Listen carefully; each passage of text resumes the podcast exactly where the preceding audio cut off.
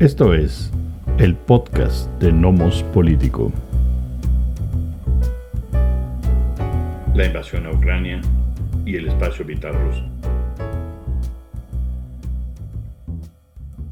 ¿Qué tal? Buen día, ¿cómo están? Eh, bienvenidas, bienvenidos al cuarto episodio del podcast de Nomos Político. Les saludan Amando Basurto y Miguel Ángel Valenzuela. Eh, pues hoy vamos a hablar, por supuesto, sobre un tema que pues ya tiene algunas semanas que está ahí en los medios con mayor o menor cobertura de alguna manera, eh, pero sin duda un conflicto muy importante, eh, pues como muchos, muchos conflictos de ese tipo armados que cuestan vidas, pues es, es una pena que se presenten pero vamos a hablar justamente sobre el conflicto en eh, Ucrania, la guerra entre Rusia precisamente y, Ucrania.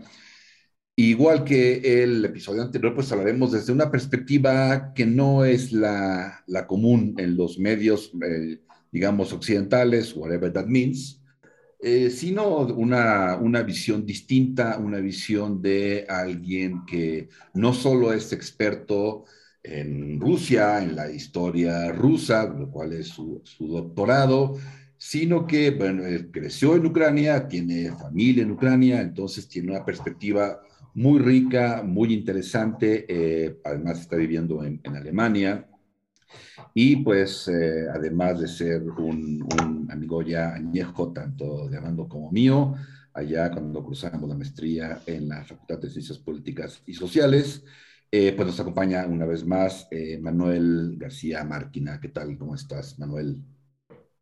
Hola, Miguel. Hola, Armando. Digo, Amando. Pues muchas gracias por la invitación de nuevo. Pues sí, este, es lo que hemos comentado. Bueno, uno ve, uno ve los medios, estamos de este lado, digamos, del, planeta, y entonces dominan, pues, eh, evidentemente los medios nacionales, ¿no? Y los reporteros encargados de asuntos internacionales y pues uno puede ahí acceder a CNN, a BBC, a Deutsche en fin, ¿no? Eh, pero pues todos esos medios, evidentemente, repito, occidentales, ya lo, en su momento lo comentaremos, me parece que realmente muy alineados, y pues seguimos con que hay poca comprensión, hay poco análisis con respecto precisamente al, al conflicto, eh, son visiones sumamente parcializadas. Eh, es normal en términos de que en los conflictos pues hay bandos y hay muchas lecturas precisamente parcializadas, ¿no? Pero como analistas de lo internacional, como eh, pues tratando de arrojar un poco de luz al respecto, hicimos el programa anterior y ahora pues comentaba, seguimos porque sigue habiendo temas evidentemente que pues ya llegan muy matizados, hay muchos editoriales, en fin, y pues para eso, Amando, invitamos justamente a Manuel, una vez más, que hace favor está con nosotros, para platicarnos de eh, pues esa visión que está alejada justamente de, este lado, eh, porque además pues, sigue habiendo temas que estos días eh, pues se han, digamos, han, calentado o han recalentado, si es que eso es posible, el propio conflicto, ¿no? Claro, y te pongo en contexto, Manuel, porque lo que estamos viendo acá en la radio, en la televisión en México es eh, un reciclaje, porque evidentemente, eh, pues muchos periodistas serios que vayan a las zonas de guerra mexicanos, complicado, ¿no?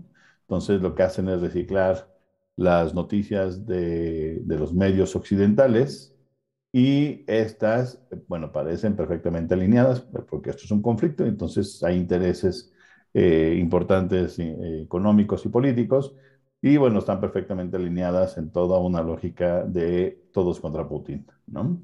Eh, como, evidentemente, si uno va y escucha seguramente y nada más tiene acceso a los medios rusos, pues es todos contra Zelensky, ¿no?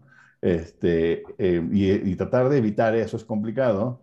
Y agradecemos mucho tu participación aquí porque lo que nos permite es, eh, tú que tienes acceso a diferentes fuentes, ¿no? Ucranianas, rusas, ¿no? Este, y, a las occidentales, pues tienes chance de contrastar lo que no tenemos nosotros. Y además tienes, bueno, las noticias que te llegan de la familia y demás, eh, que te llegan desde Ucrania. Entonces permite tener una visión más clara de, lo que eh, que nos permite deshacernos un poco del, de este humo que se ha dispersado a partir de la guerra. Yo insisto, esto siempre sucede, todas las guerras generan humo informativo, es parte de la guerra. Esta forma este, medio poética de decir que lo primero que, que se muere en la guerra es la verdad, ¿no? Tiene que ver con esta idea de que pues, siempre se toma, es decir, la guerra genera eh, el resultado de tal polarización que la información es parte de la guerra, ¿no?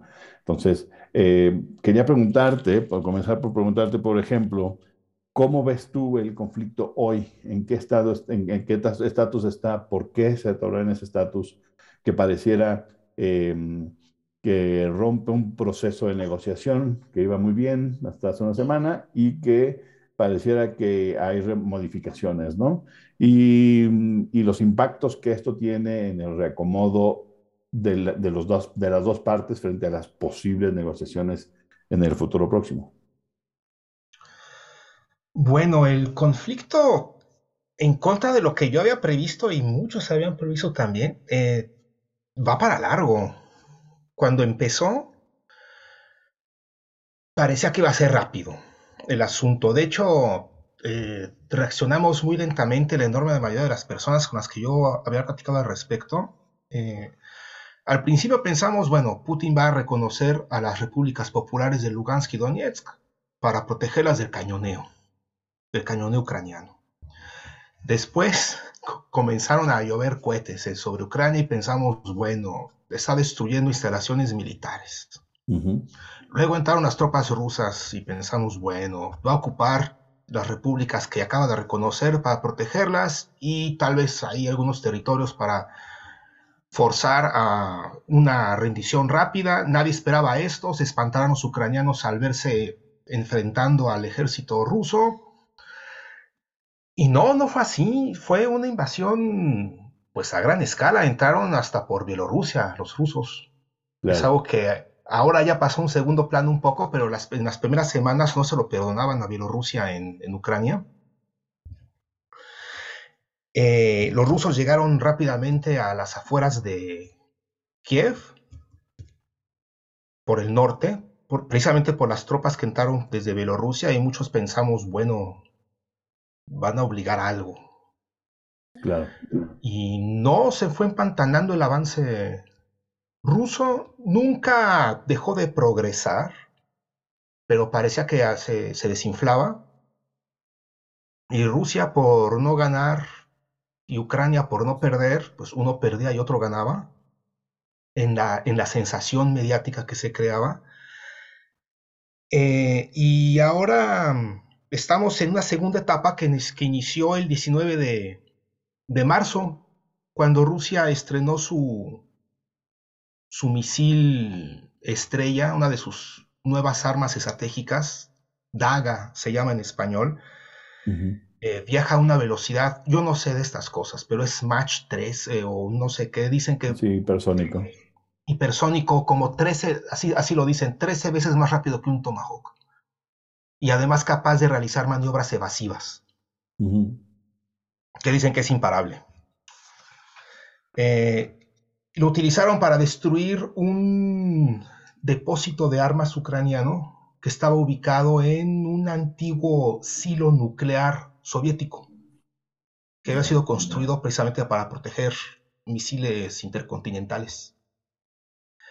Eh, fue un, una señal en parte de vamos en serio y que nadie se meta a proteger a Ucrania porque al que queremos le pegamos. Claro. Y para bajar también las preocupaciones que empezaba a haber en Rusia sobre las altísimas bajas que estaba sufriendo Rusia, Rusia parecía que quiso ganar la guerra simplemente presentándose en el campo de batalla. Muchos destacamentos rusos eran enviados por carretera. Eran dos, tres tanques, cuatro o cinco blindados, 50 infantes. Sin ninguna protección de artillería, no, no había cobertura aérea, eran relativamente presa fácil de un ejército ucraniano que llevaba años entrenándose, bueno, preparándose con la OTAN, con canadienses, con estadounidenses, con polacos, etc. Eh, ahora la estrategia rusa es destruir la infraestructura militar ucraniana, sobre todo combustibles, centros de mando, almacenes, e ir avanzando poco a poco. Y con este poco a poco queda claro que Rusia no teme que se prolongue la guerra. A pesar de que se encuentra bajo sanciones, y uno podría pensar, mientras más pronto termine la guerra, más pronto comienza el trance de cicatrización en las relaciones, por así decirlo. Más pronto se podría pensar en irse librando de sanciones. Y no, Rusia está aguantando las sanciones bastante bien. De hecho, el, rublo ya recuperó su cotización previo a la guerra. Algo está pasando ahí. Eh, alguien le está abriendo la puerta a, flujos financieros rusos. El, el, euro está casi al nivel que tenía antes de la invasión. Eh, hay empresas rusas que incluso están incrementando su cotización en la casa de bolsa. Lo cual no quiere decir que no haya problemas para la población rusa, sí las hay, van a enfrentar dificultades, pero pareciera que están dispuestos a, a pasar por esas dificultades.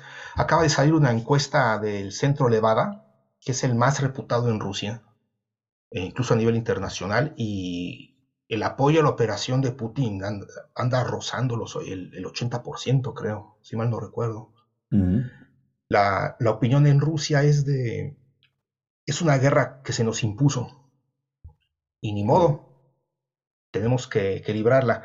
Hay oposición, pero es la misma gente que se oponía ya desde antes a. O sea, que ella era crítica desde antes a Putin. Claro, es la oposición, claro. Sí, no hay. Hay sectores, por ejemplo, que no esperaban una guerra con Ucrania, por esa sensación de somos naciones hermanas, etc. Pero en realidad son las naciones vecinas las que guerrean entre sí. Así es. Por ejemplo. Manuel, este, perdón, ¿cómo, ves? Uno, si, tienen futuro, eh, por así decirlo, eh, conversaciones de paz, negociaciones de paz, tienen futuro después de lo que pasó en, Estambul. Eh, y la otra, y, tal vez haya ahí alguna, alguna relación, ¿cómo lees también esta, esta retirada ¿no? Eh, rusa que, se está dando, que están alejando. Las tropas rusas que se alejaron de Kiev, que entraron por el norte, eh, habían realizado una maniobra muy arriesgada para capturar el aeropuerto de Gostomel.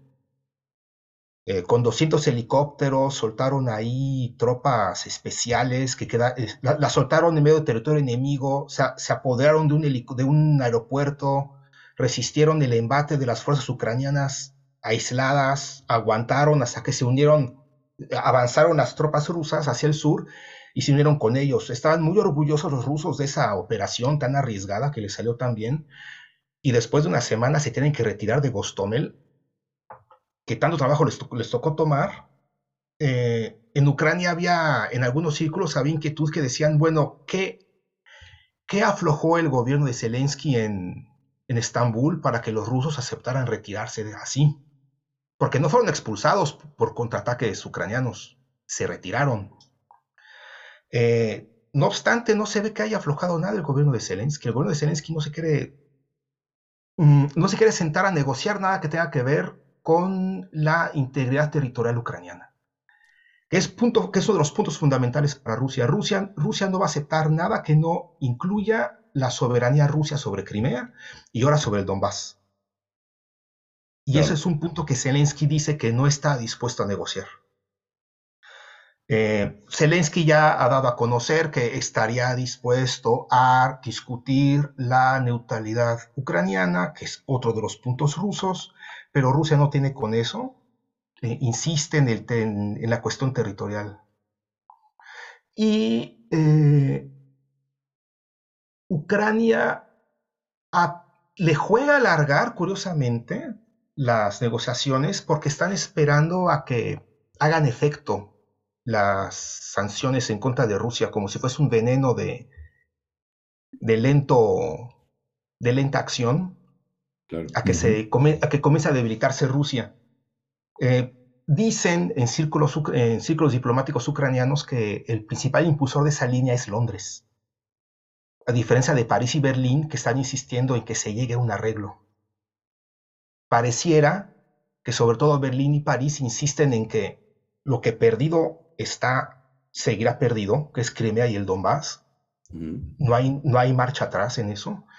Y Londres estará insistiendo en que no se negocie, que se espere que se espere Zelensky a que hagan a que hagan efecto las sanciones, quieren preparar nuevos paquetes de sanciones para ver si para para el para mediados de año se pudiera lograr lo que no se logró, que eran lo, que se pensaba que se iba a lograr antes eran manifestaciones, protestas en las calles de Rusia. Eh, el, partido gobernante Rusia Unida de Putin se debilita, surgirían fisuras en, la estructura de poder e incluso se estaba pensando eh, en, bueno, un consejero, un consejero muy influyente de Zelensky estaba incluso fantaseando con la, la fractura de Rusia en tres o cuatro o cinco territorios distintos. Lo cual significaría el triunfo de Occidente. Claro, totalmente, sí, por supuesto. Sí, sí, sí. Eh, ahora bien, hay un ideólogo de un, ideólogo ruso muy cercano a, a, Lavrov, al canciller y a Putin, el presidente, que menciona esa posibilidad curiosamente, la ve muy lejana, pero dice, en caso de una derrota, y pero acota, él mismo acota que no veo cómo pueda llegar una derrota. Pero en caso de una derrota, podría suceder eso, y por eso esta guerra tiene un, tiene un significado existencial para Rusia. Claro. Y por eso no la puede perder. No la puede perder. Y siempre existe la posibilidad de que se, de que se em, escale, de que escale la situación. Eh, este ideólogo pareciera tomar de manera muy tranquila la posibilidad de una guerra también con un país de la OTAN. Su próximo candidato es Polonia. Pero él apuesta, este ideólogo apuesta a que el artículo quinto de la OTAN no obliga a los países a acudir mutuamente en apoyo, sino es, sería más o menos como si lo consideran. Bueno, es una, posiblemente una lectura este, exagerada de lo que pasó en Turquía, ¿no? Que Turquía decía, oigan, me están, me están atacando en el sur, ¿no? Desde Siria, tienen que entrar y los de la OTAN dijeron, este, no, nosotros no reconocemos sus ataques de los kurdos como ataques, ¿no? A, a Turquía y entonces no le vamos a entrar a los regadazos y Turquía se molestó mucho con, con la OTAN, ¿no? Entonces sería, yo creo que es, yo creo que es eh, demasiado estirar esa argumentación, este, porque, porque... Mm, es muy arriesgado. Sí, de, nuevo, como decía eh, Miguel, es el gallo gallina, ¿no? Es, es, un, es un juego de, a ver, bueno, te pego a ver si sueltas misiles más grandes, ¿no? Este, no creo que, además ahorita que Rusia está así, pero ¿cómo ves tú el movimiento? Es decir, primero entran pensando posiblemente como que va a caer muy rápido y después se reacomodan eh, y me parece que está bien. Digo, si yo fuera también el gobierno de Ucrania, también diría que voy ganando porque ellos se reacomodaron, soltando, dejando eh, detrás este, algunas ciudades que controlaban y entonces pues yo estoy ganando porque soltaron esas ciudades. Este, y después hablamos del asunto de, ay, me dejaron un regalo de muertos, ¿no? Ah, sí, Bucha. Este, eh, no, pero, porque además es interesante que nada más sea en Bucha donde, donde hay este regalo de muertos, ¿no? Este, y sería bueno que nos expliques por qué Bucha y porque si, si, es, si es relevante el que ahí sí y en el resto de las ciudades y de los, digamos, suburbios de las otras ciudades grandes no haya las mismas escenas, ¿no? Eh, y porque ahora hay todo toda esta exageración que el propio Biden trató de detener diciendo, cuando le dijeron esto es, esto es este, genocidio, ¿no? Y entonces él dijo, no, esto no es genocidio, espérense tantito. Este, entiendo que en la guerra se vale tratar de llamarlo como ustedes quieran para, para, para, para, para efectos del combate mediático, pero esto no es un genocidio. Pero me parece que es importante primero entender qué crees que es lo que sucedió. Yo sé que ninguno sabemos ¿no? exactamente militarmente qué está sucediendo, pero sería bueno saber cuál es tu interpretación este, de ese reacomodo de las fuerzas. Bueno, después de ese fracaso de la estrategia fácil como de ganar, ganar una guerra contra un país tan grande como Ucrania, que es el segundo más grande de Europa, solamente presentándose a campo de batalla. Rusia tuvo que reacomodarse porque, de hecho, ese es otro de los puntos que nos hacía creer que no iba a haber una invasión. Rusia había desplegado entre 150 mil y 190 mil soldados en la frontera, que es muy poco para invadir un país de esas dimensiones. Eh, creo que lo mencionamos la vez, la, vez pasada. Eh, Estados Unidos invadió Irak, que tiene dos tercios del tamaño de, Ucrania, y la mitad de población lo invadió con 300 mil soldados. Eh, Rusia tenía la mitad para un país más grande.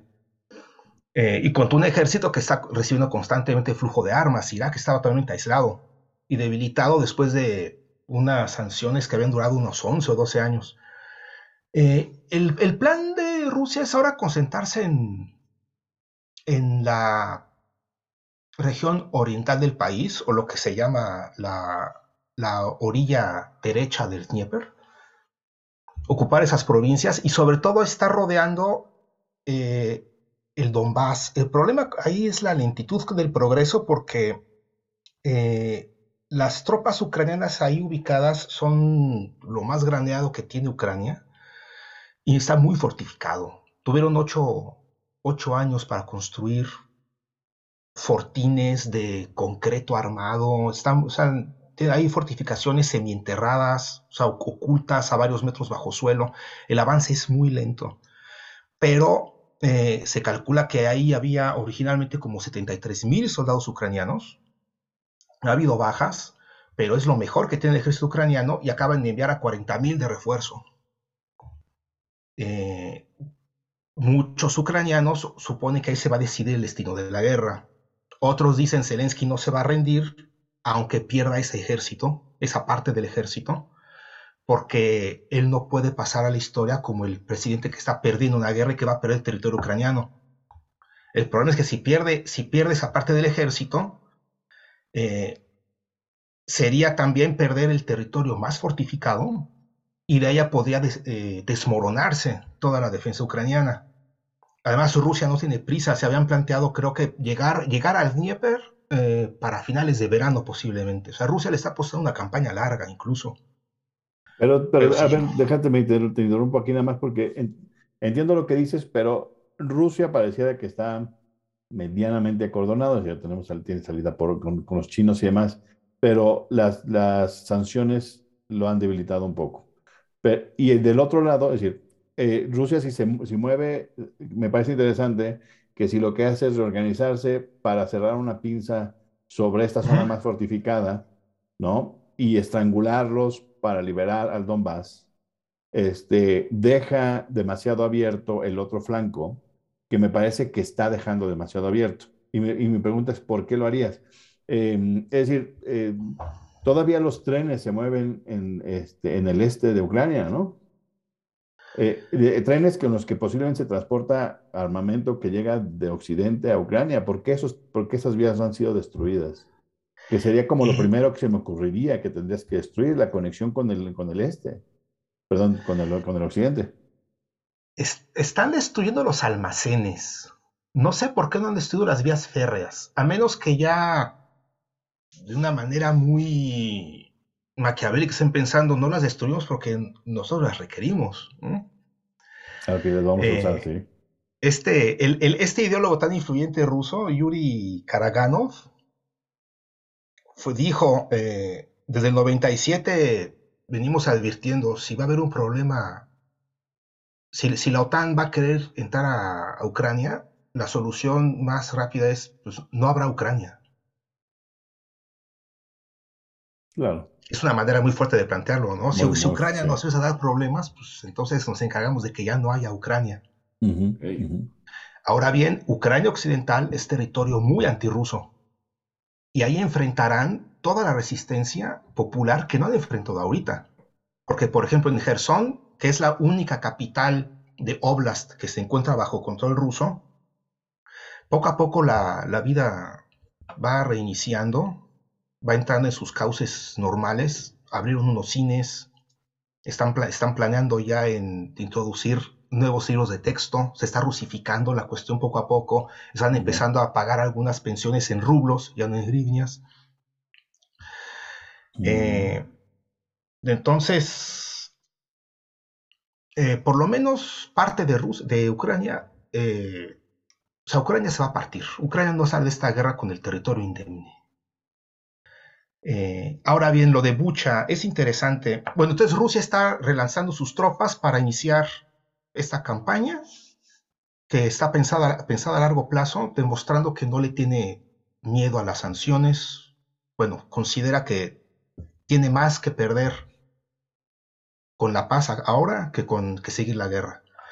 Eh, lo de Bucha se explica en parte porque los consejeros de Zelensky son jóvenes, tienen menos de 50 años, el mismo Zelensky tiene menos de 50 años, todos vienen de los medios de comunicación. Eh, uno, el, el, principal consejero de Zelensky, o uno de los principales consejeros, un tipo que he mencionado varias veces, lo he mencionado ya, bueno, no sé cuántas veces, Arestovich, eh, maneja cuentas de, de, de, Telegram abiertamente, otras dos o tres las maneja de incógnito, son varios han sido productores, el mismo Arestovich ha sido actor, aunque se presenta como experto militar, pero es todo un caso este tipo. Es un, es un, no sé, es un vendehumo exitosísimo. Eh, y juegan mucho a la guerra informativa. Rusia es mucho más parca en ese sentido. Por ejemplo, en, lo que va de guerra, Rusia solamente ha hecho en dos ocasiones evaluaciones sobre bajas propias y bajas ucranianas. En dos ocasiones. Ucrania a diario lo hace. Según Ucrania ya han matado a casi 20.000 soldados rusos, imagínate. Eh, y eh, les interesa mucho la opinión internacional para poder insistir, para que, digamos, la opinión pública de diversos países influya en los gobiernos eh, correspondientes, siempre pensando en esta idea de que la OTAN cierre el espacio aéreo o nos envíen equipo pesado.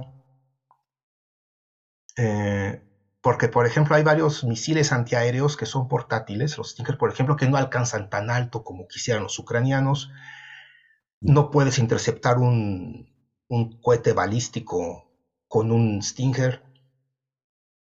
Entonces quieren obtener alguna ventaja o que se incrementen las sanciones o que Alemania por fin renuncie al gas ruso, que Alemania se resiste porque eso sería condenar al desempleo a millones de alemanes.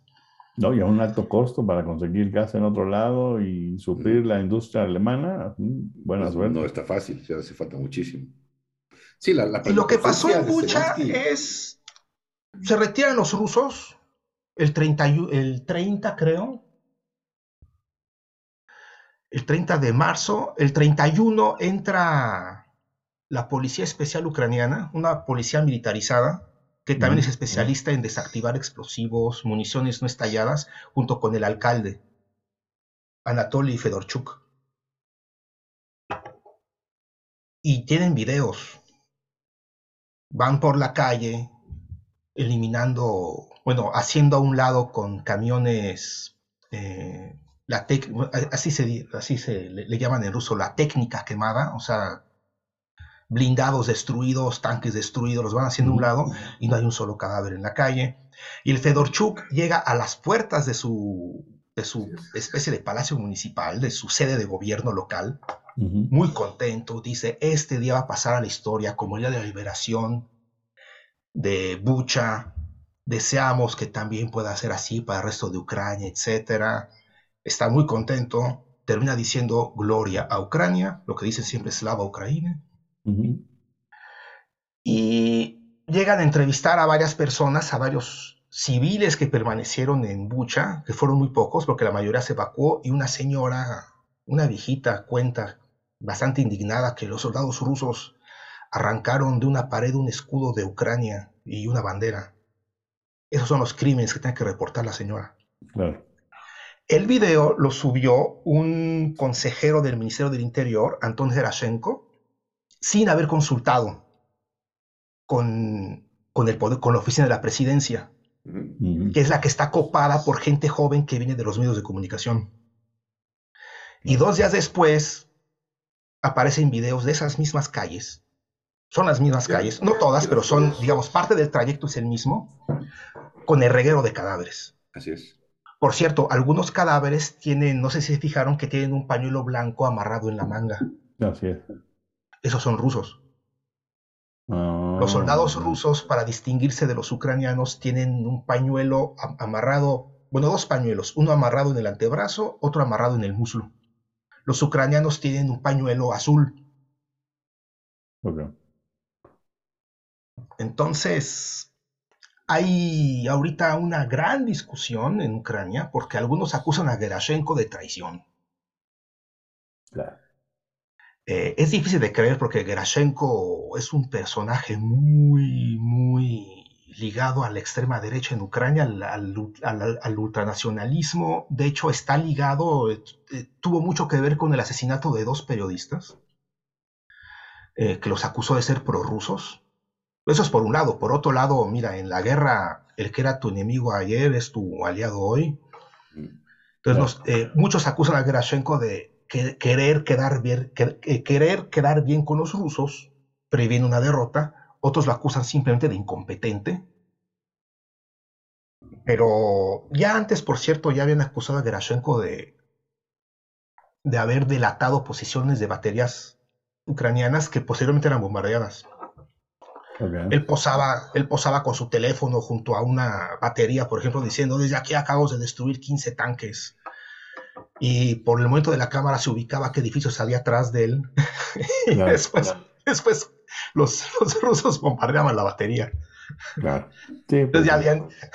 De hecho, eh, hay un video, es hasta casi simpático, una, una integrante de la Cruz Roja ucraniana está cargando una camilla y le dice a la cámara, por favor, quiten el teléfono a Gerashenko. ok, o sea, sí, ya, no, no. Y eso, es, y eso es lo que muchos ucranianos dicen que va a pasar en cada, en cada pueblo al que vayan entrando, es lo que va a pasar. Y, dicen que va a estar pues más cuidado. Y no lo dicen con sorna, dicen eh, no puede ser que, suceda esto, porque todo, todo el plus que hubiera podido tener, eh, que pudo haber obtenido Ucrania de, esto se, se va a hacer humo. Claro. Porque la gente, es, es, evidente que no había cadáveres y tres días después están los cadáveres. O sea, tú estás de acuerdo que hay, que hay, un montaje. Tú, tú, tú tu sensación. yo sí estoy de acuerdo en eso.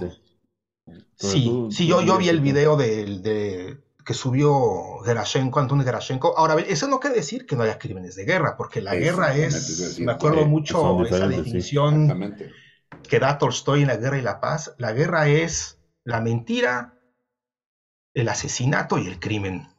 Y el que es mejor en eso es el que gana la guerra. Así es, así es. Claro.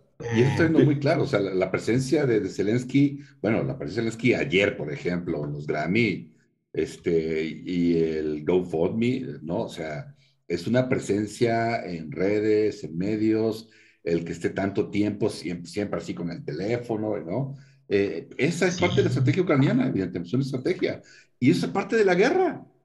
Sí, pero, pero me parece que este asunto del montaje sí es interesante porque eh, buena parte de Europa, por lo que estuve viendo hoy, y bueno, en América Latina, porque seguimos como borregos lo que nos diga CNN, New York Times y, y el LA Times, ¿no? Porque pues, son los que verdaderamente tienen información. Este, sí, sí, sí está generando como un impacto, pero es muy interesante porque yo cuando lo vi sí me extrañó. Yo no, yo no creí que fuera montaje al principio, o sea, no lo asumí pero me, me, pareció extraño porque yo también vi, no sé los nombres, yo también vi declaraciones de, de, conforme se iban repartiendo los rusos diciendo, miren, estamos aquí, además, eh, me parece que fue en Deutsche Welle o en, em, eh, posiblemente sí, en donde vi imágenes de, de, que estaban con detectores de metales ya dentro de las ciudades buscando y uno no veía cuerpos, ¿no? Así tirados tan, tan, tan burdamente no, había reportes de esto. ¿Por qué los reportes aparecen tantos días después de que los rusos se retiran? Esa es la primera pregunta. Y después la segunda es que vi, los, vi las imágenes y dije, qué extraño, a ver, espérate. Entonces, conforme se, se, movían las imágenes y pasaban, yo decía, a ver, uno, me parece muy extraña la posición de los cuerpos, uno. Dos, si, si en Ucrania estás armando a los civiles, ¿no? ¿Cómo es que quitaron las armas y no a los civiles muertos, ¿no? Es decir, hubiera sido más fácil limpiar a los civiles que a las armas. Este, en términos de tratar de ocultar el crimen de guerra, ¿no? Me llevé las armas que traían ahí unos, unos, este, unos AK-74 bien feitos, pero dejé los muertos ahí para que todo el mundo se dé cuenta de los crímenes de guerra que estoy cometiendo, ¿no? Los rusos. Y la otra es bien interesante porque muchos cadáveres y muy poca sangre. ¿No? o sea, muy pocas manchas de sangre. Eso me llamó la atención. Yo no sabía que después iba a ser este asunto de si era. Yo a mí me, me pareció muy extraño ver eso. Y después de uno o dos días de haber visto los videos de que estaban tomando las ciudades y que lo que más les preocupaba es que hubiera dos cosas: minas, ¿no? Y dos, lo que decían es que eh, posiblemente los rusos habían eh, puesto em, explosivos en, electrónicos, en todo tipo de electrónicos que iban dejando detrás, ¿no? Y hasta hoy al parecer no, no, ha, no, ha, explotado ninguno todavía. Pero me parece que sí es un juego y me parece también que es válido, ¿no? Es decir, eso es parte del juego de los ucranianos y están queriendo vender la idea. Un poco me parece que sobrada porque si los rusos están cometiendo yo, primero, como dices tú, todas las guerras hay crímenes, crímenes de guerra. Siempre hay, aunque la intención es que no haya este, eh, eh, bajas civiles, siempre hay bajas civiles. Una cosa es que haya bajas civiles eh, y otra cosa es que, que, tú vuelvas tu objetivo el, el, el, exterminar a los civiles en una ciudad o en una población, ¿no? O en todo un país. Que eso ya hablamos más cercano hacia el genocidio y demás. la pregunta aquí es, ¿a quién le conviene esta idea de regar cuerpos? ¿Cierto? Que es que me parece que es, que es como complicado y que en los medios aquí no he encontrado un solo medio en México que se pregunte y diga, a ver, a ver, espérenme, regresemos, olvídense de las babosadas de, de pensar cinco minutos, démosle tres, regresemos a nuestra edición de hace tres días, donde estábamos reportando que los ucranianos habían tomado las posiciones que dejaron los rusos.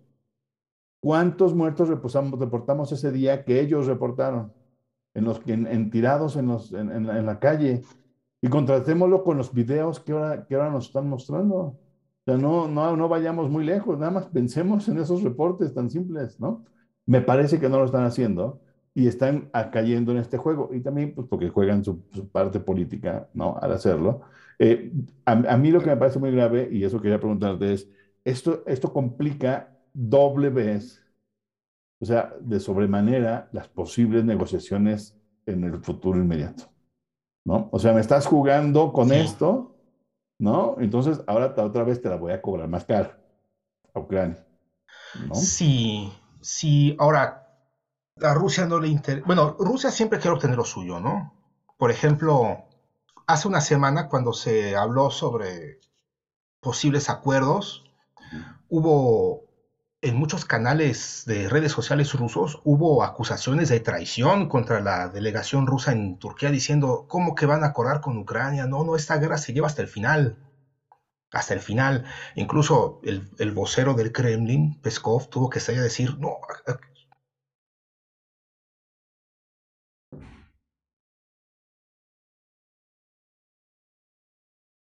ya mencionados la neutralidad ucraniana y su desmilitarización, ahí cesa la guerra. Ahora, al parecer, el, Zelensky no está dispuesto o no puede, porque es una... Yo creo que Zelensky se encuentra, en una, se, encuentra en una fuga hacia adelante, porque en cuanto quiera negociar, se le echan encima eh, todos los, los sectores militaristas que hay en Ucrania que creen que, pueden, que creen que están ganando la guerra y que además creen que se puede ganar la guerra a Rusia y que de hecho querían una guerra con Rusia por lo menos desde el año 2019. Tenían la idea de que eh, la guerra entre Armenia y Azerbaiyán había demostrado que Rusia era un país, era un gigante con pies de barro, que el, el, lo sucedido en Siria cuando Turquía derribó el avión ruso demostraba que se puede disparar sobre los rusos sin problemas. Y Zelensky está, digamos, en parte prisionero o se encuentra como rehén de su propia narrativa de éxito. Como, no sé, un caballo que va jalando una carreta cuesta abajo, no la va jalando, viene huyendo de ella, ¿no? Porque en cuanto se frene, la carreta lo arrolla. Claro. Así Zelensky está huyendo de su historia de éxito. Eh, y lo que se viene es eh, pues que Rusia va seguir ganando poco a poco territorio y Ucrania va a entrar en una especie de, pues se puede, de entropía, ¿no? De descomposición, porque, por ejemplo, los bancos, muchos bancos han dejado de funcionar, la economía se viene abajo, el 86% de las, de las empresas ucranianas ha parado. O sea, eh, la gente no tiene dinero ahorita en, en Ucrania. Eh, unas como dos semanas antes de que comenzara la guerra, Ucrania exportó una cantidad récord de trigo. Ahora falta, ahora falta el pan en Ucrania.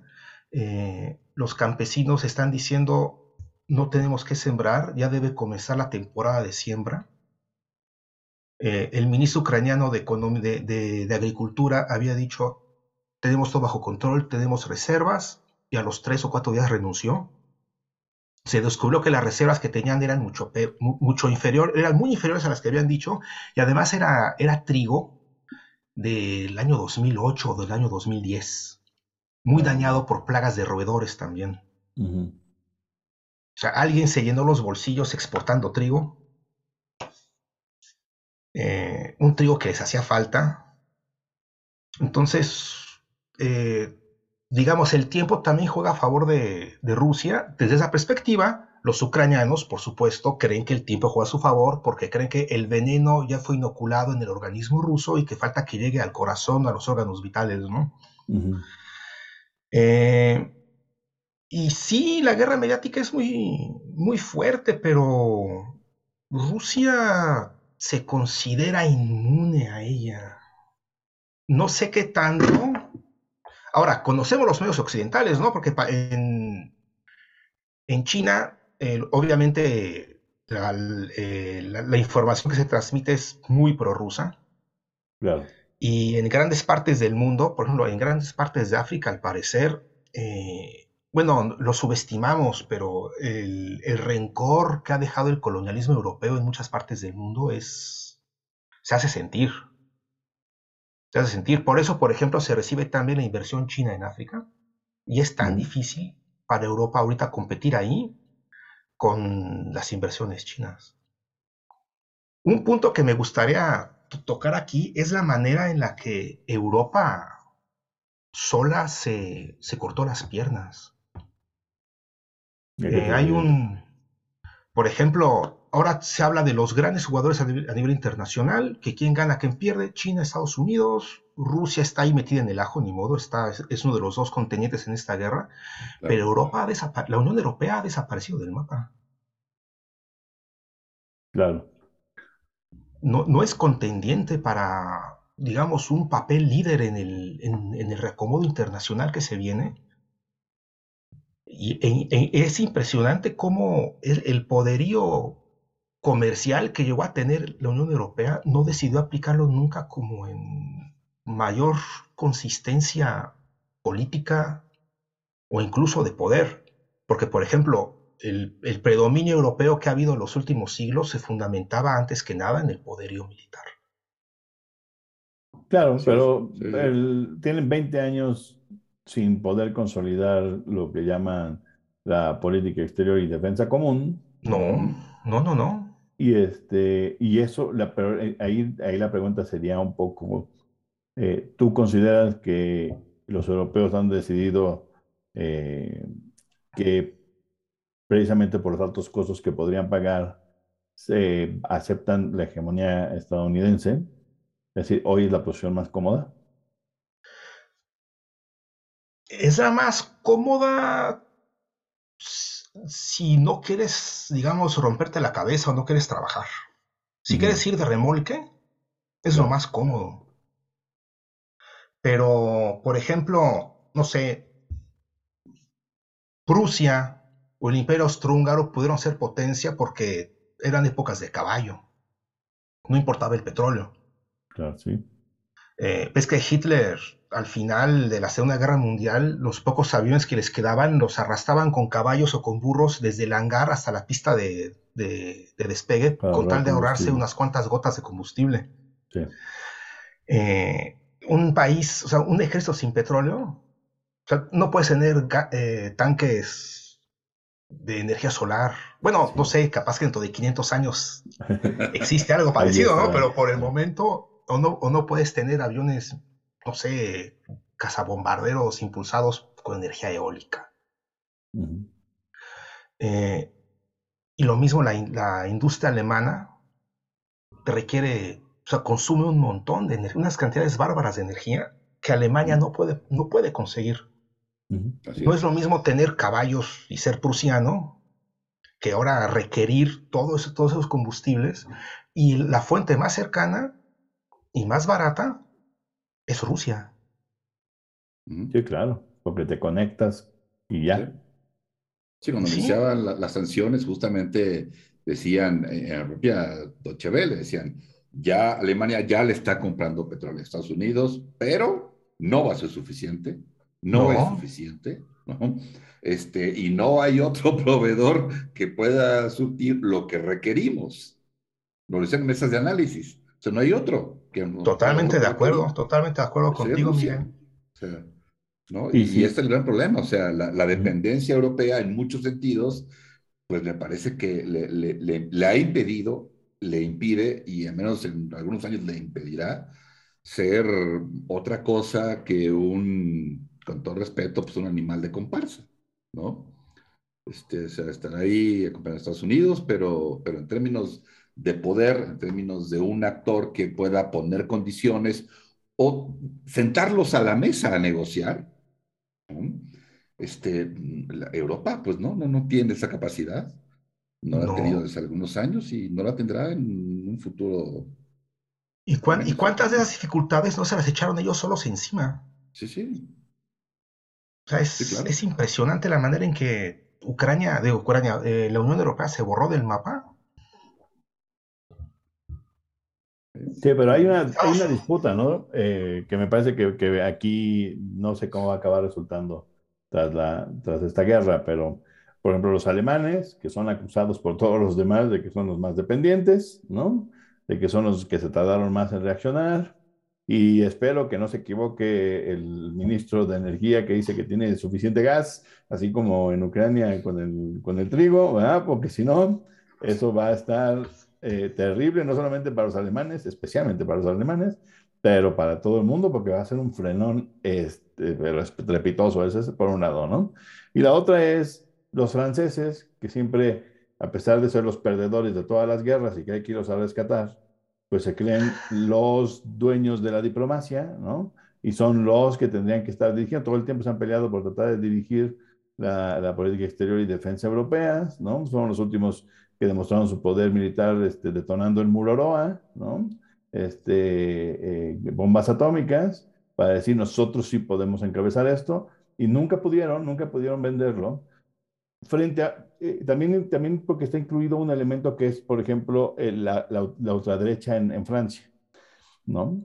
Que es muy interesante porque me parece que, que hoy que, se, que, están en problemas porque pareciera que frente a la incapacidad de la Europa de actuar de manera concertada, la idea de, del ultranacionalismo francés podría ser una opción, pero me parece que no es tanta opción si el gobierno actual usa en contra de Le Pen, sí, de, de Le Pen, este, el argumento de, miren, estos ultranacionalistas es lo que estamos combatiendo en Rusia y en Ucrania, ¿eh? O sea, este es el problema. estas personas ultranacionalistas en Francia son los mismos de allá que se están, que están matando, que están costando al mundo civiles eh, y, los costos económicos que estamos viviendo, ¿no? Entonces, aguas con estos como Le Pen. Yo creo que tiene una buena manera de, de usarlo así la, contraparte es el ultranacionalismo que dice ser parte de la Unión Europea no está deteniendo el potencial francés de ser, digamos, una nueva potencia. ¿no? ¿Tú cómo lo ves?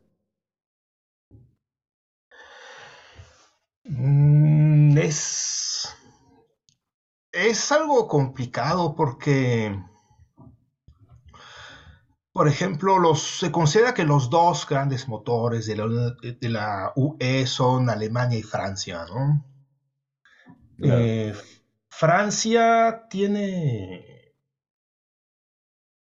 potencial junto a Alemania. De hecho, la Unión Europea fue una manera de, de uncirlos de una manera para que ya por fin dejen de pelearse o para desosegar a los alemanes.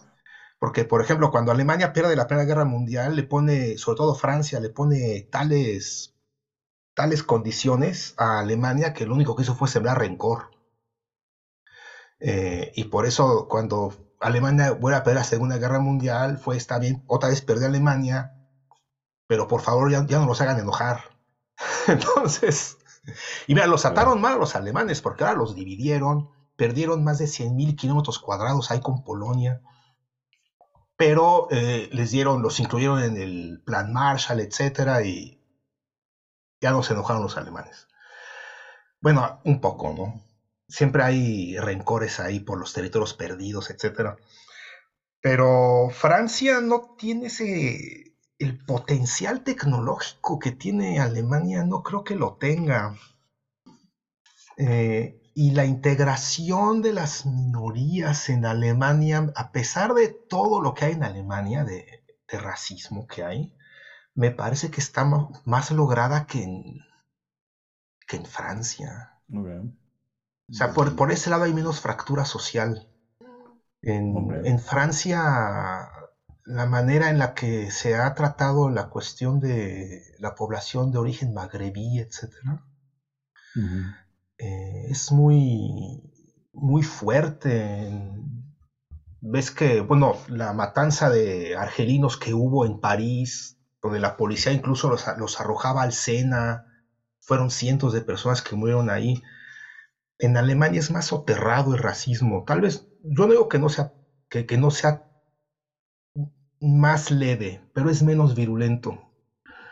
Hay, hay, y por eso la extrema derecha alemana va más hacia cuestiones sociales intraalemanas. Por ejemplo, los del este se sienten discriminados por cuestiones políticas que trajo Helmut Kohl. Eh, se les paga menos salario, etcétera. Eh, regiones olvidadas para el, cuestiones de inversión, pero me parece que se encuentra en otra situación. Francia, Francia sola no sería una potencia. Pero entonces no hay para dónde, para dónde irse en Europa, porque tampoco los ingleses. No, los ingleses no, por eso, por eso era tan importante para Europa este trabajar juntos y eso causaba pues tanto, eh, ese, esa debilidad individual eh, que, eh, que, de manera conjunta se traducía en fuerza financiera o una fuerza económica, los hacía olvidarse de muchas cosas. Por ejemplo, juntos potencian sus capacidades. Francia, Alemania, si quieres poner Italia, otros países. Eh, y en los foros internacionales, me acuerdo que hubo unos donde insistían eh, con que Brasil, Argentina, etcétera, se integrasen aún más en el Mercosur. Y eso sacaba de onda, o sea, confundía a varios diplomáticos de esos países, porque, bueno, por fin Brasil, que tenía más peso a nivel internacional como Brasil, no quería verse subsumido en un organismo. Claro. Eh, muchos brasileños con los que platiqué en Bonn me decían, eh, el Mercosur es un organismo regional porque están casi de moda. Pero Brasil en el plano internacional tiene más juego que el Mercosur. Y es lo que no entienden los europeos, que es como UE, que tienen mucho más juego internacional, la que si tomas a Bélgica sola, o si tomas a, Italia sola, o Portugal solo tienen que estar unidos para tener ese peso. Ahora bien, eh, un club, un club exclusivo al que todos tienen acceso, no es un club exclusivo. Sí. Y la Unión Europea se entrampó en este juego de ir expandiendo lo más pronto posible con tal de sacar países de la zona de esfera rusa. Eh, y ahí hubo mucha mano de eh, Kagan, creo que es George Kagan, el esposo de Nuland, que fue uno de esos ideólogos estadounidenses que logró vender a los europeos la idea de que tienen que entrar primero, excepto Estonia, Letonia y Lituania, que fueron un caso excepcional, primero entran a la OTAN y después entran a la Unión Europea. Y entonces hay una multiplicidad de países que vuelven cada vez más complicado el funcionamiento de la Unión Europea, que lo quieren hacer todo por consenso, y tienes de pronto a Rumania, tienes a Bulgaria, muchos países que no tienen los mismos intereses, digamos, ni la misma capacidad de hacer valer esos intereses que podían tener los países que eran del Benelux, Bélgica, los Países Bajos, Luxemburgo, Francia, Alemania. Que era un núcleo muy, con un gran potencial económico financiero. Claro. No industrial, al principio de los años sí, Acelero. Sí, pues, seca. Sí. Y ese núcleo con acceso a energía, que es lo que, bueno, si, si quieres renunciar al nuclear y al carbón por cuestiones verdes, pues entonces necesitas gas. Y el gas te lo da Rusia. Exactamente. Pues sí. Pero si Rusia tiene que cruzar, el gas ruso tiene que cruzar por territorios dominados por países que por cuestiones históricas tienen resentimiento hacia Rusia, etcétera, que sienten que Europa los traicionó, como Polonia, por ejemplo, es un, sigue siendo para gran parte de la población polonia, de, polaca, de las élites sobre todo, de las élites, sigue siendo un tema la Segunda Guerra Mundial, que Europa nos traicionó, Alemania nos ataca, Francia e Inglaterra declaran la guerra a Alemania para no hacer absolutamente nada, Alemania nos, nos, eh, nos, divide junto con la Unión Soviética y después nos tocaron 70 años de dictadura comunista. Europa nos debe algo pues ingresan a la Unión Europea para tener acceso a, los fondos europeos, que es mucho dinero, es mucho dinero, pero la apuesta a su seguridad la ponen en la OTAN, no en la Unión, y la ponen más concretamente en Estados Unidos, no en la Unión Europea.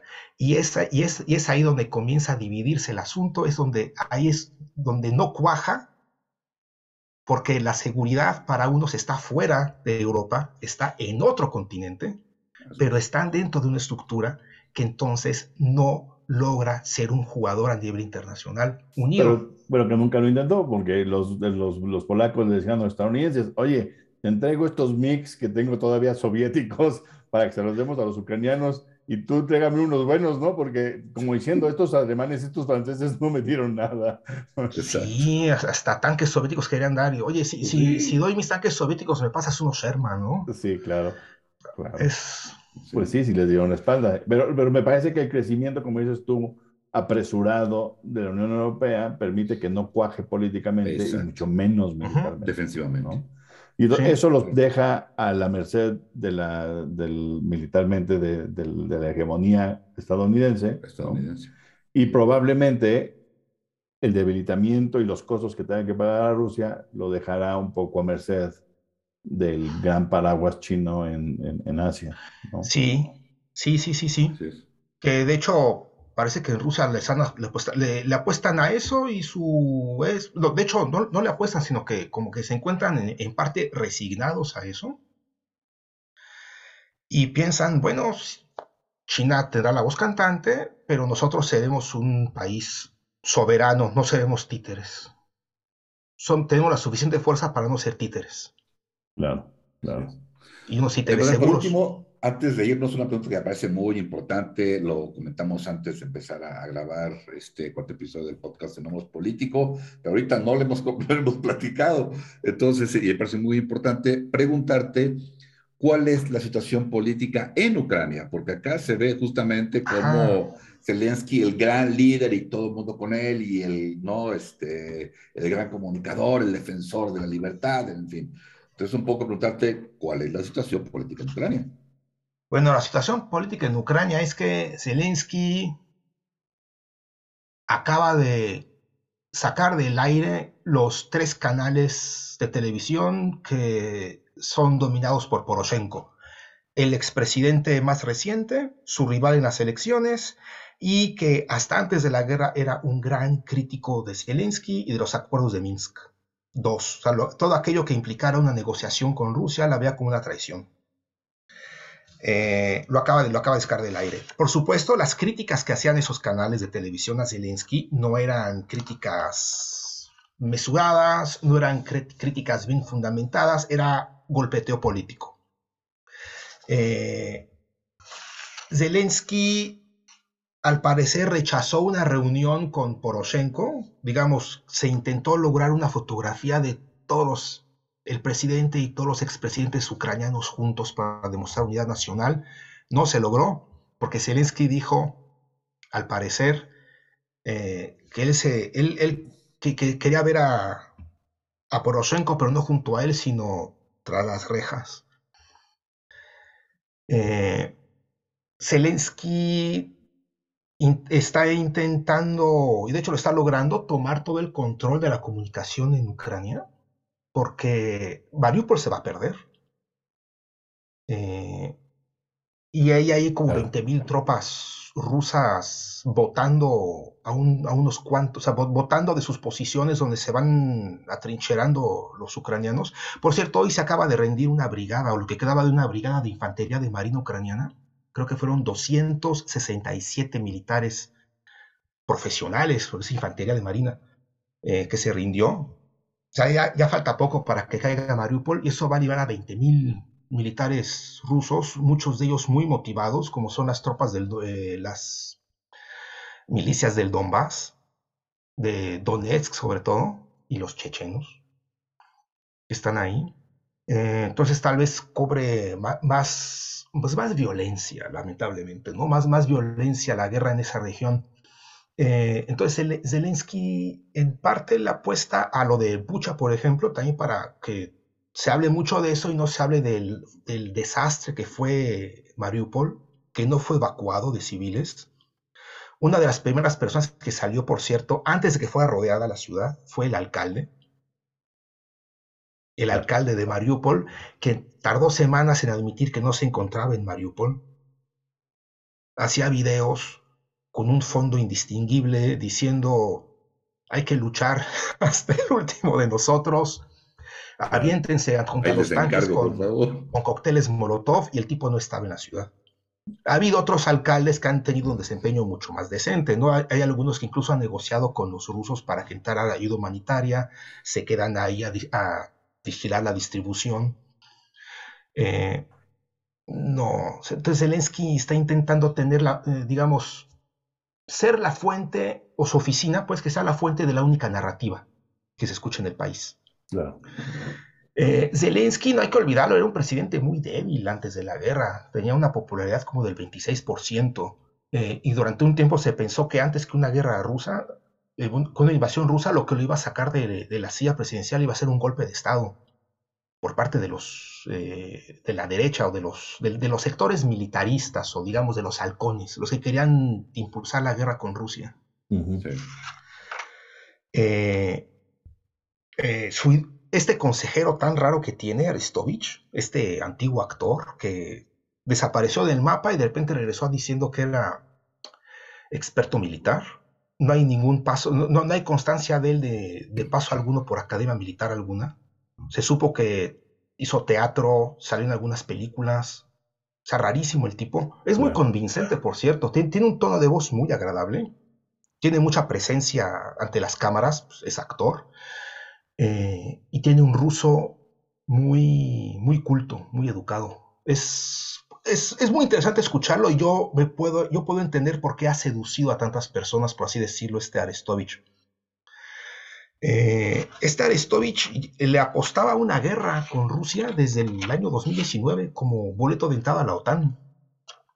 Pero partía desde supuestos muy extraños.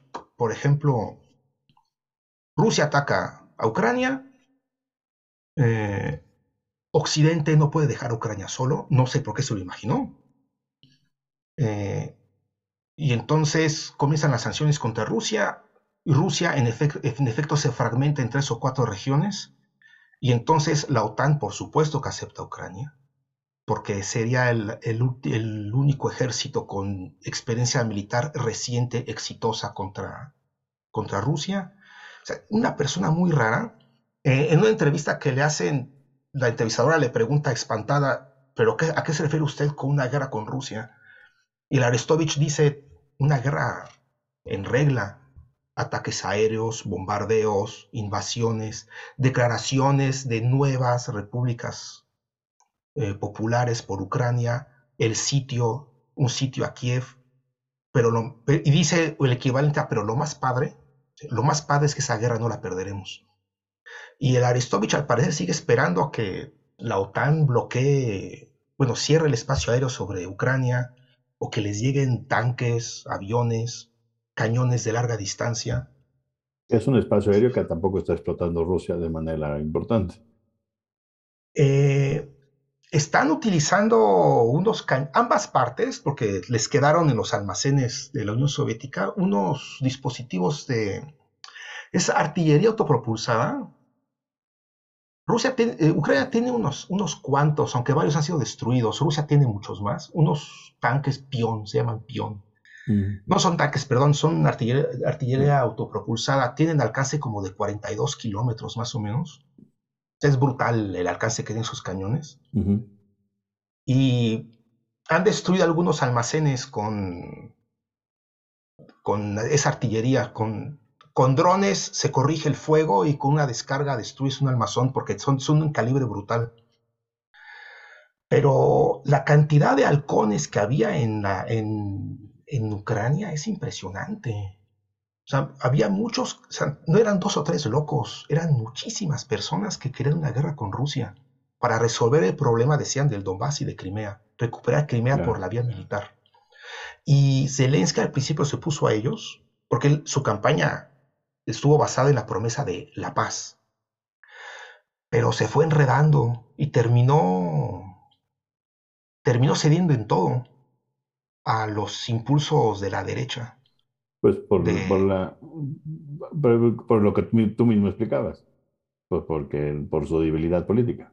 Sí, sí, él no podía enfrentarse a esa ola, que es la derecha, que es lo, lo, mismo que ya había dicho, es curiosísimo cómo en Ucrania los partidos de extrema derecha ganan el 2, 1.8, 1.5% de las elecciones, pero en la calle son poderosísimos. Eh, las manifestaciones más grandes que hubo desde el Maidán fueron contra los acuerdos de Minsk. Metieron a 10.000 personas en las calles de Kiev, muchos de ellos con sus uniformes militares, sus medallas de las guerras del Donbass, de las batallas del Donbass, algunos armados, eh, con el traje de, con sus camuflajes militares. Eh, Zelensky se tuvo que echar para atrás o, consideró que tenía que echarse para atrás, que no tenía el apoyo popular para impulsar los acuerdos de paz. O sea, es muy... Es, y ahorita se encuentra en, en la ola de popularidad, pero se la debe a la guerra. Pero yo no sé qué tanto le dure si empiezan a darse cuenta los ucranianos de que están perdiendo la guerra, de que la van a perder, porque Rusia no la va a perder como dijimos al principio, eh, para Rusia es una cuestión existencial esta guerra, eh, porque si, si Rusia llega, llegase a perder una guerra contra Ucrania, contra un país mucho más, bueno, tres veces, casi tres veces menos población, un ejército más pequeño, una guerra que tú mismo iniciaste, para que no ingrese a la OTAN. Si, si Rusia llega a perder eso, no se sabe qué va a pasar en Rusia. Eh, pero, la pregunta es que no sabemos qué significa perder o ganar. Eso es, yo creo que es parte del problema. Pues, como ucraniano, yo me imaginaría este, que llega, me llega la, noticia de que mi ciudad este, la están, este, bueno, pues fue, fue abandonada por los rusos. Regreso a ella y que me digan, estamos ganando viendo cómo destruyeron la ciudad frente a cuántas ciudades que hemos destruido de los rusos, les preguntaría yo a quien me dice cómo vamos ganando. O sea, destruyeron esta ciudad y nosotros, ¿cuántas destruimos? ¿Cinco, diez? Ya, ya bombardeamos Moscú. ¿Cómo ganamos? ¿De dónde, ¿De dónde sacan ustedes que ganamos? No hay más que posición perdedora, con más o menos, pero es posición perdedora. O sea, expulsar a los incluso si alcanzaran a expulsar a los rusos, a Ucrania no le queda más que perder. Va a quedar su, su, su territorio, va a quedar así como dices tú, lleno de armamento ruso este, desperdigado, quemado por ahí y les va a tocar mucho tiempo reconstruir y limpiar. No hay forma de ganar.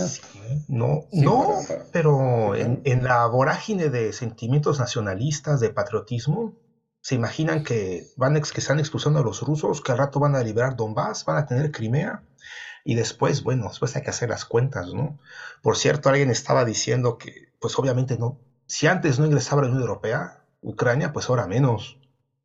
Pues Porque pues, en Bruselas saben hacer cuentas.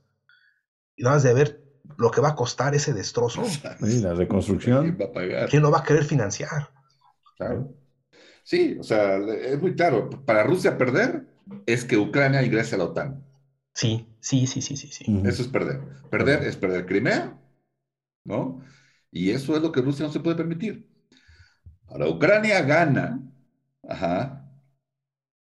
Ucrania gana si Ucrania entra a la OTAN y recupera Crimea, ¿no? Y Donetsk. A menos que Ucrania lo que diga, que es un poco el discurso de Occidente, que Rusia quiere invadir Ucrania, quedarse con Ucrania y, revivir ¿no? este, el imperio ruso. Cosa que no quiere. No. Yo creo que, mira, Ucrania va a perder territorios. Por eso. Y van a dejar una parte ahí, una entidad política ucraniana mucho más reducida. Eh, capaz que hasta Polonia. O sea, es que no sabemos qué pueda pasar con Ucrania porque es un país que no ha cuajado. Ha tenido una élite gobernante desde hace 30 años desastrosa. Y Ucrania en realidad no tiene experiencia de estabilidad, como de, digamos, referentes previos de gobierno eh, el, Kiev fue capital de, un régimen, de una entidad política hace siglos, durante, durante la Rus de Kiev. Eh, eso ha pasado, han pasado siglos y siglos y siglos, siglos desde entonces. Hubo una dos repúblicas ucranianas independientes eh, a, principios de los años 20, la República Ucraniana Popular y la de Occidente, muy pequeña, que sobrevivió año y medio. En ese año y medio, la capital no era Kiev. Esa república ucraniana tuvo tiempo de perder una guerra con Polonia, de fusilar a unos líderes separatistas internos, porque esa pequeña república tenía una minoría separatista, los rusinos. Se unió, para evitar la derrota con Polonia, se unió a la República Ucraniana Popular, República Popular Ucraniana, que los aceptó, pero no los ayudó porque su, principal rival era Rusia, que se los quería anexar y se los terminó anexando. Entonces duraron dos años y medio como país independiente, eh, en, eterno, en, un permanente estado de guerra civil. no, y después, desde el 91 para acá, es impresionante la manera en la que las élites ucranianas, los oligarcas, se han dedicado a saquear al país. Pues era como Rusia en los años 90. La diferencia es que Putin, bueno, Putin no acabó con la corrupción, por supuesto. Es un régimen, el régimen ruso es profundamente corrupto. Pero, lo, que, lo que logró Putin es dominar a los oligarcas y ahora dependen de él. No, no, no hay un oligarca que como el Poroshenko que acaba de perder tres canales, bien, no había oligarca en, no, hay, no hay oligarca ahora en Rusia que, que, domine canales, son todos del Estado. Los controla. En cambio que en Ucrania es, son los oligarcas los que controlan la política. Por cierto, por eso ahora están apoyando tanto a Zelensky, muchos oligarcas, porque saben que muchos, la región más industrializada de Ucrania está en el oriente. Si esa región cae en manos rusas, eh, como oligarcas desaparecen. Claro. O, sí, ¿Y te refieres al, Donbass o, a, una región antes menos? Sobre todo, al, sobre todo al Donbass. El, el, oligarca más rico de Ucrania, Rinat Akhmetov, tenía su base precisamente en el Donbass. Mm. Y no sé si conoce el, club de fútbol, el Shakhtar Donetsk. Ok, sí. llegó a tener no sé cuántos brasileños. Eh, pertenecía a él, de Donetsk. Eh, y pues es el destino que van a correr. Él temen convertirse en unos Jirinovskis o, bueno, no sé, un ex oligarca, un tipo que tiene que. De hecho, perderían toda su base, porque la reconstrucción de la región tal vez se apoye un poco en ellos, pero más bien quedaría en manos de autoridades rusas, que sería, sería como extender el poderío de los ex oligarcas al servicio del Kremlin. Por eso ahora están tantos oligarcas apoyando a, Zelensky. Pero la manera en la que Ucrania desperdició 30 años para lograr una unidad nacional, un proyecto de nación, es realmente doloroso. Por supuesto, por supuesto. Muy bien, pues bueno, creo que hasta aquí le, le vamos a dejar, Armando, Noel. Sí, sí, ha sido muy interesante. Ah, una, pequeña acotación, perdón. Hay un tercer video sobre Bucha. El primero, eh, cronológicamente, es el de la policía que entra, que subió a Anton Gerashenko, y el del alcalde feliz. Feliz porque se ha liberado Bucha de los, de los rusos. Y no hay mención de, los, Luego hay un video de unos de, policías ucranianos. Se, se publicó después que lo de los cadáveres de Bucha, pero es previo. Eh, policías ucranianos que están parados junto a un blindado destruido y uno comenta, le comenta a otro viendo a lo lejos, ahí hay unas personas sin pañoleta azul, o sea, sin, sin la pañoleta en el antebrazo. Hay unas personas sin pañoleta azul, les podemos disparar. Mm. claro. Y después ya viene el video de los... Es, es absurdo, ¿no? Pero la pañoleta azul, por lo que entiendo, de los ucranianos. Sí. Y la blanca rusa. Por, los uniformes no se distinguen. Sí, la blanca rusa. Eh, sí, los que tienen pañoleta blanca son rusos, pañoleta azul son ucranianos. Ok. Claro.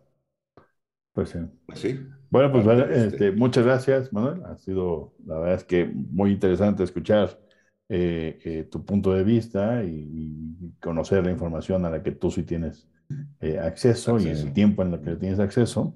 Pues gracias a ustedes. Que estés bien. Sé que decías que tu mamá está en el BOB, decías, ¿no? sí, al sur de. Me enteré que en español se llama Leópolis. ¿El BIF? Sí. No sé si el, punto de contacto sean. Lvov, bueno, Leópolis fue durante siglos posesión polaca. Y los polacos son eminentemente católicos. Y hubo mucho jesuita ahí en Polonia. Entonces no sé si de repente por ahí llegó el contacto de los jesuitas a España y que se, conozca, porque es una ciudad bastante lejos de España como para tener un nombre español propio, ¿no? Pero Claro, sí, no, sabía tampoco. Pero bueno, pues que esté bien tu mamá, claro tu, este, tu familia. Ah, pues muchas gracias. Ojalá esto no, no, este, no se extendiera a mayores.